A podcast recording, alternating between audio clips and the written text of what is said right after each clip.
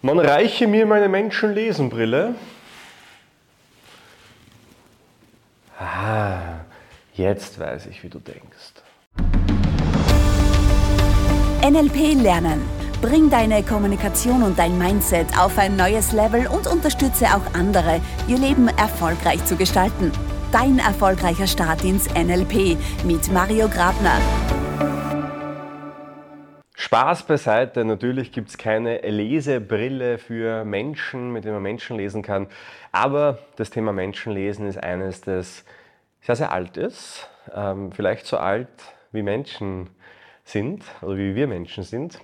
Und ich möchte heute so einen kleinen Einblick geben, wie das funktioniert, welche Methoden du dafür äh, einsetzen kannst. Und am Ende solltest du ein deutlich besseres Gespür für dein Gegenüber haben.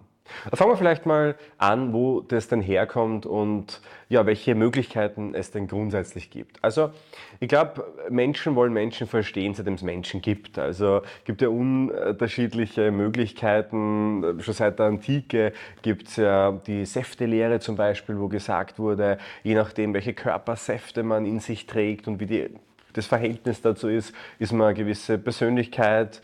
Ähm, dann gibt es die Körpertypologie, wo man sagt, es gibt einen athletischen Typ und den Sanguiniker und so weiter und so fort.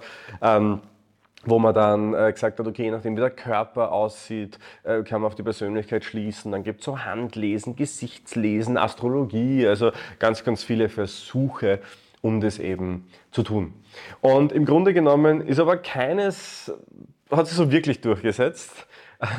und gibt wirklich Aufschluss darüber beim Thema, wie ticken wir Menschen denn wirklich.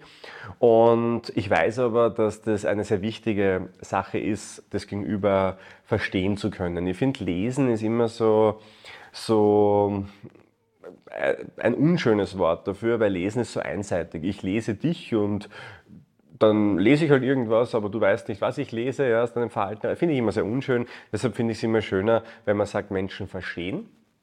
Und ich möchte heute ja, so einen kleinen Überblick auch geben über unterschiedliche NLP-Techniken, die uns helfen, Menschen besser zu verstehen und die du auch dann einsetzen kannst. Das wäre so das, das Ziel, das wir hier verfolgen. Ähm, Im Grunde genommen ist es so, dass wir ja wissen, die Landkarte ist nicht das Gebiet, das heißt, jeder Mensch ist grundsätzlich anders. Ähm, wenn jeder Mensch anders ist, heißt das, dass wir natürlich nicht das eine Modell haben, mit dem wir Menschen beobachten oder einschätzen können oder lesen können, sondern irgendwie wahrscheinlich braucht jeder was anderes und so ist es tatsächlich auch. Und ähm, das wichtigste Konzept, dem wir uns bedienen sollten beim Menschenlesen, ist die Baseline. Die Baseline, also das Normalverhalten einer Person. Das heißt, was wir machen im NLP ist, wir beobachten eine Person anhand seiner oder ihres ähm, Normalzustandes oder seines Normalzustandes. Ähm, was heißt das? Körperhaltung. Also ich sitze jetzt so vor dir, ich habe die Beine überschlagen, ich, hab, ja, ich bin zurückgelehnt, ich spreche in meinem Tempo, das für manche vielleicht schnell wirkt. Ich habe eine gewisse Art zu sprechen, einen gewissen Dialekt und gewisse Gestiken, die ich nutze und auch Worte. Das ist so mein Normalverhalten, wie ich jetzt mit dir spreche. Und was natürlich interessant ist, ist, wie kann man das Ganze jetzt NLP-mäßig äh, begutachten? Also wie, was, was, erkennst du dann daraus? Und je nachdem, an welcher Stufe du bist und was du jetzt schon alles dich vertieft hast, ähm, wirst du jetzt manche von diesen Modellen erkennen und manche nicht. Aber im Grunde genommen sagen wir im NLP ja nie, die Person ist so, sondern wir sagen immer, anhand unserer Modelle, die wir zur Verfügung haben, schätzen wir die Person so ein. Also ich glaube, das, das erste Modell, das wir nutzen können dafür, ist WACOG. Ja, das ist äh, die, die, Sinneskanäle.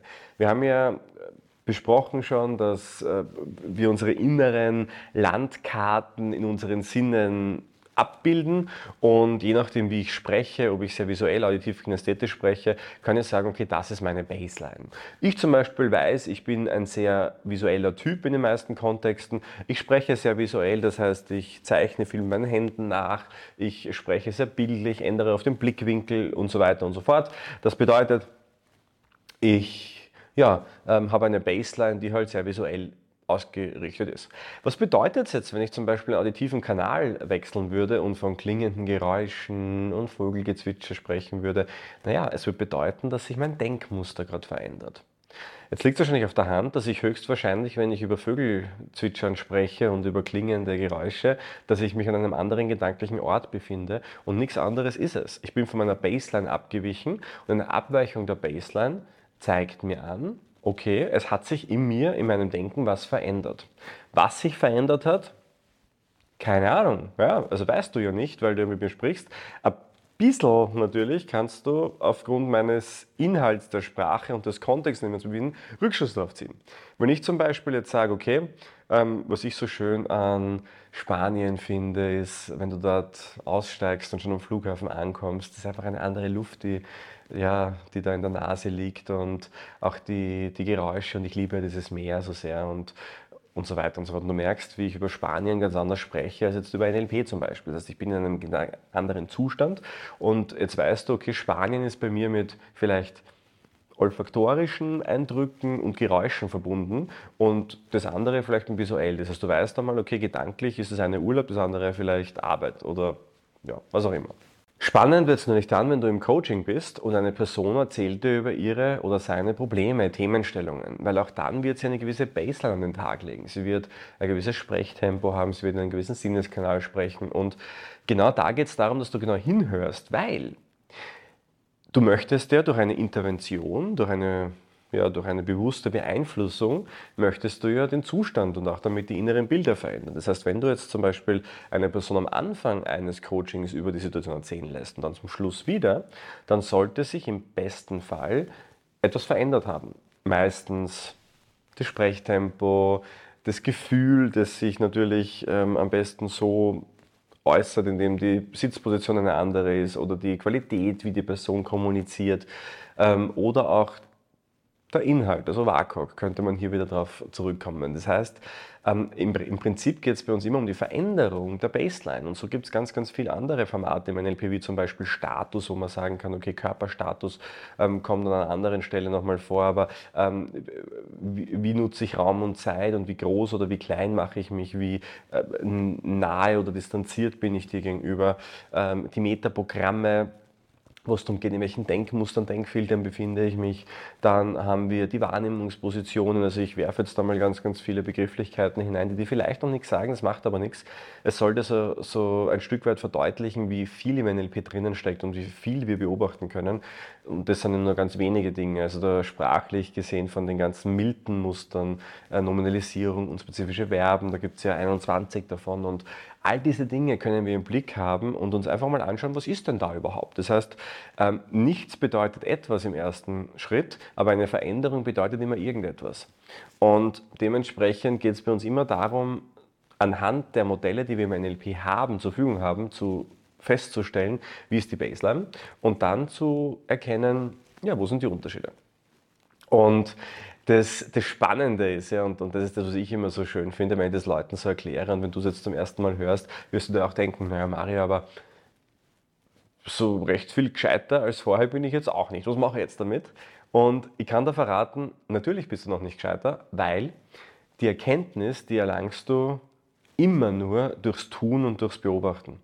Wir müssen ganz, ganz wichtig weg von der Interpretation hin zur Wahrnehmung, wenn wir Menschen wirklich verstehen wollen. Deshalb sage ich immer, du wirst erst dann Menschen wirklich verstehen, wenn du aufhörst, Menschen verstehen zu wollen. Sondern wie der Prozess eigentlich funktioniert, ist rein über die Wahrnehmung. Du nimmst wahr, du nimmst wahr, du nimmst wahr, du nimmst wahr und plötzlich nimmst du eine Veränderung wahr. Und dann überlegst du dir, was hat sich verändert? Ja, was könnte die Ursache sein? Und bildest eine Hypothese für die Veränderung. Und das ist insofern sehr spannend, weil allein durch diese Wahrnehmung der Veränderung erkennst du, wenn eine Person in einen anderen mentalen Zustand übergeht. Das heißt, du bist wachsam und achtsam gegenüber einer mentalen Veränderung. Kannst deshalb auf die Person eingehen, kannst rückfragen, und da sind wir dann beim Metamodell, das nächste Modell, das ultimativ wichtig ist, weil es zählt ja auch zur Qualität eines guten Coaches, einer guten Coachin, aber auch Führungskraft oder auch Kolleginnen, Kollegen eines guten Mitmenschen, dass einem auffällt, wenn etwas sich verändert und wenn etwas vielleicht nicht mehr normal ist, wenn etwas nicht stimmt, im Guten wie im Schlechten. Ja? Wenn jemand nachdenklich wird, ist es ja schön, wenn du plötzlich erkennst, hey, da passiert etwas. Und du dann die richtige Frage stellst, hey, was ist denn los? Mir ist aufgefallen, das ist anders. Es ist eine wunderschöne, wertschätzende Sache, wo es nicht mehr um Einseitigkeit und Menschenlesen geht und darum, sich einen Vorteil zu verschaffen, sondern wo es eigentlich nur mehr darum geht, die andere Person zu unterstützen, damit sie weiterkommt. Und das wollen wir eigentlich erreichen. Vielen Dank, dass dich dieses Thema interessiert, dass du unseren NLP Lernen Podcast verfolgst und ich freue mich sehr über jede Meldung, über jedes Kommentar, auch über konstruktive Kritik und vor allem auch über positive Bewertungen. Du kannst auf allen Plattformen, wo du das hörst, kannst du in irgendeiner Form Wertschätzung hinterlassen, sei es jetzt in Form von einem Like, einem Follow oder einer Bewertung, zum Beispiel auf iTunes. Mach das bitte und es würde mich wirklich, wirklich freuen, wenn du das tust, wenn du es hinterlässt und auch wenn du dir einen Coaching-Call buchst. Alles, alles Liebe. Das war der NLP Lernen Podcast von MyNLP. Wenn auch du mit NLP deine Ziele erreichen willst, dann buche jetzt dein kostenloses NLP-Coaching auf mynlp.at/coaching. Wir analysieren mit dir deine aktuelle Situation und geben dir Strategien in die Hand, die dich auf ein neues Level heben.